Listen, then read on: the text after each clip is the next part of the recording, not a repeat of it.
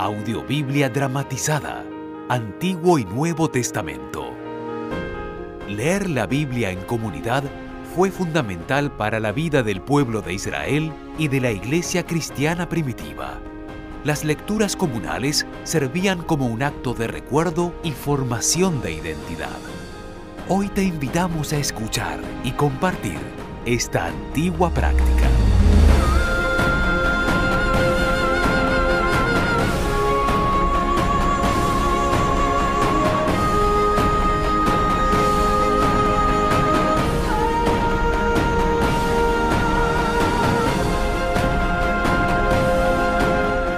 Producción de la más alta calidad.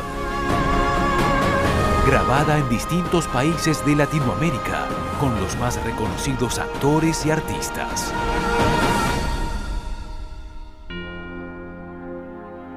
Audiobiblia dramatizada.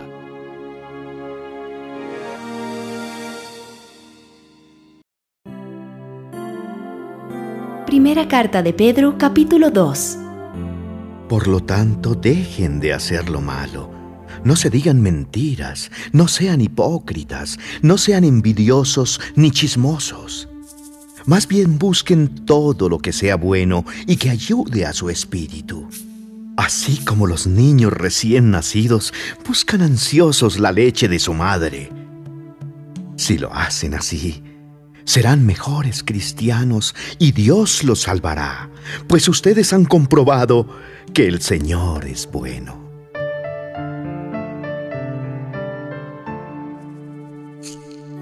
El nuevo pueblo de Dios. Ustedes son piedras vivas que Dios está usando para construir un templo espiritual. Por lo tanto, acérquense a Jesucristo, pues Él es la piedra viva que la gente despreció, pero que Dios eligió como la piedra más valiosa. Además, ustedes son sacerdotes especiales y por medio de Jesucristo, le ofrecerán a Dios los sacrificios que a Él le agradan, pues Dios dice en la Biblia, Yo seré para Jerusalén una piedra valiosa y escogida. Seré la piedra principal y serviré de base al edificio.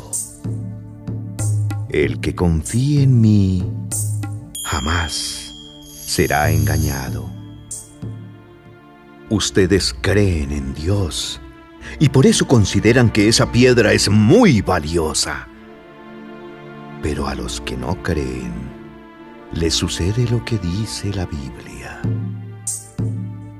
La piedra que rechazaron los constructores del templo es ahora la piedra principal. Y también esta es la piedra por la que muchos caerán. Muchos tropezarán en esta roca. Eso es lo que se merecen. Tropezarán por no aceptar el mensaje de Jesucristo. Pero ustedes son miembros de la familia de Dios. Son sacerdotes al servicio del Rey y son su pueblo. Dios mismo los sacó de la oscuridad del pecado y los hizo entrar en su luz maravillosa. Por eso, anuncien las maravillas que Dios ha hecho. Antes, ustedes no eran nada, pero ahora son el pueblo de Dios. Antes, Dios no les tenía compasión, pero ahora los ama mucho.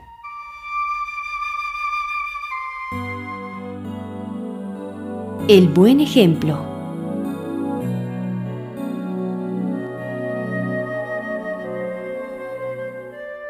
Amados hermanos en Cristo, les hablo como si ustedes fueran extranjeros y estuvieran de paso por este mundo. No hagan nada que obedezca a sus malos deseos, pues esos deseos los llevarán a la perdición. Pórtense bien cuando estén con gente que no cree en Dios.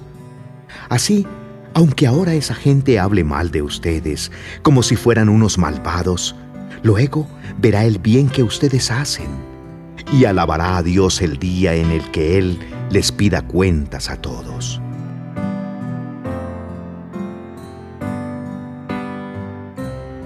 El respeto a las autoridades. Para que nadie hable mal de nuestro Señor Jesucristo, obedezcan a todas las autoridades del gobierno. Obedezcan al emperador romano, pues él tiene la máxima autoridad en el imperio. Obedezcan también a los gobernantes. El emperador los ha puesto para castigar a los que hacen lo malo y para premiar a los que hacen lo bueno. Dios quiere que ustedes hagan el bien para que la gente ignorante y tonta no tenga nada que decir en contra de ustedes. Ustedes son libres porque son servidores de Dios. Pero no crean que por ser libres pueden hacer lo malo. Respeten a todos y amen de manera especial a los miembros de la iglesia. Honren a Dios y respeten al emperador romano. Responsabilidades de los esclavos.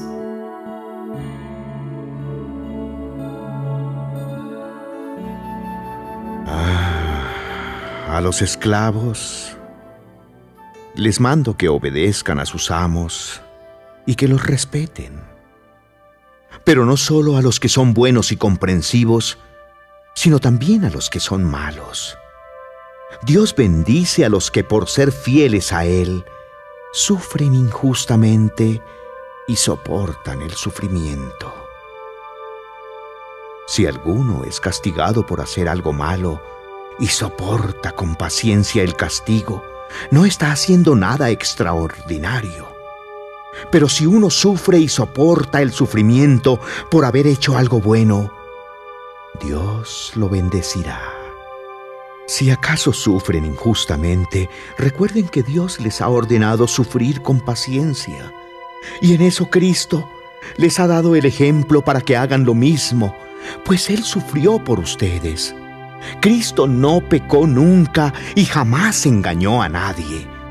Cuando lo insultaban, jamás contestaba con insultos y jamás amenazó a quienes lo hicieron sufrir. Más bien, dejó que Dios lo cuidara y se encargara de todo, pues Dios juzga a todos con justicia. Cristo hizo suyos nuestros pecados y por eso murió en la cruz. Lo hizo para que nosotros dejemos por completo de hacer el mal y vivamos haciendo el bien. Cristo fue herido para que ustedes fueran sanados. Antes, ustedes andaban como ovejas perdidas, pero ahora han regresado a Cristo, que es como un pastor que los cuida y los protege.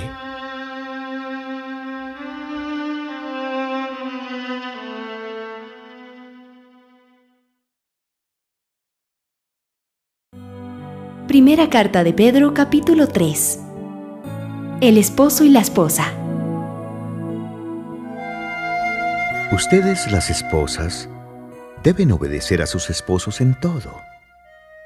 De esa manera, si ellos no creen en el mensaje de la buena noticia, el comportamiento de ustedes podrá convencerlos, pues verán que ustedes son honestas y que honran a Dios. No piensen ustedes que se verán más bellas con peinados exagerados o con joyas de oro y vestidos lujosos. La belleza no depende de las apariencias, sino de lo que hay en el corazón. Así que sean ustedes personas tranquilas y amables. Esta belleza nunca desaparece y es muy valiosa delante de Dios. Así eran algunas mujeres en el pasado. Confiaban en Dios y obedecían a sus esposos. Así fue Sara, pues obedecía a Abraham y lo llamaba Señor. Si ustedes hacen el bien y no tienen miedo de nada, serán como ella. En cuanto a ustedes, los esposos, sean comprensivos con sus esposas. Reconozcan que ellas no tienen la fuerza de ustedes, pero que también a ellas Dios les ha prometido la vida eterna. Si ustedes lo hacen así, Dios escuchará sus oraciones.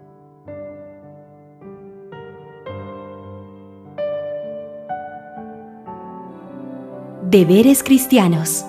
En fin, todos ustedes deben vivir en armonía y amarse unos a otros. Pónganse de acuerdo en todo para que permanezcan unidos. Sean buenos y humildes. Si alguien les hace algo malo, no hagan ustedes lo mismo. Si alguien los insulta, no contesten con otro insulto. Al contrario, pídanle a Dios que bendiga a esas personas, pues Él los eligió a ustedes para que reciban bendición. Porque como dice la Biblia, los que de todo corazón deseen vivir y ser felices, deben cuidarse de no mentir y de no hablar mal de otros. Deben hacer el bien, dejar de hacer el mal y vivir en paz con todos. Porque el Señor cuida a los que hacen el bien, escucha sus oraciones y está en contra del malvado. ¿Quién puede hacerles mal si ustedes siempre insisten en hacer el bien? Nadie. Pero si hacen el bien y aún así tienen que sufrir, Dios los bendecirá. No le tengan miedo a nadie ni se asusten. Honren a Cristo como Señor y estén siempre dispuestos a explicarle a la gente por qué ustedes confían en Cristo y en sus promesas. Pero háganlo con amabilidad y respeto. Pórtense bien como buenos seguidores de Cristo para que los que hablan mal de la buena conducta de ustedes sientan vergüenza de lo que dicen.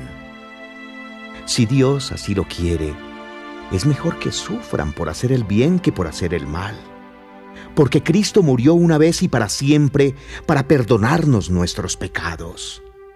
Él era bueno e inocente y sufrió por los pecadores para que ustedes pudieran ser amigos de Dios. Los que mataron a Cristo destruyeron su cuerpo pero Él resucitó para vivir como espíritu. De este modo fue a anunciar su victoria a los espíritus que estaban presos. Eran los espíritus de los que desobedecieron a Dios en los tiempos de Noé. Dios esperó con paciencia que se arrepintieran mientras Noé construía la barca, pero no lo hicieron. Solo unos pocos subieron a la barca y se salvaron del diluvio, pues el agua misma llevó a esas ocho personas al lugar seguro. Y esa agua representaba a la que ahora usamos para el bautismo, por medio del cual Dios nos salva. El bautismo verdadero no es para limpiar nuestro cuerpo, sino para pedirle a Dios que nos limpie de pecado, para que no nos sintamos culpables de nada.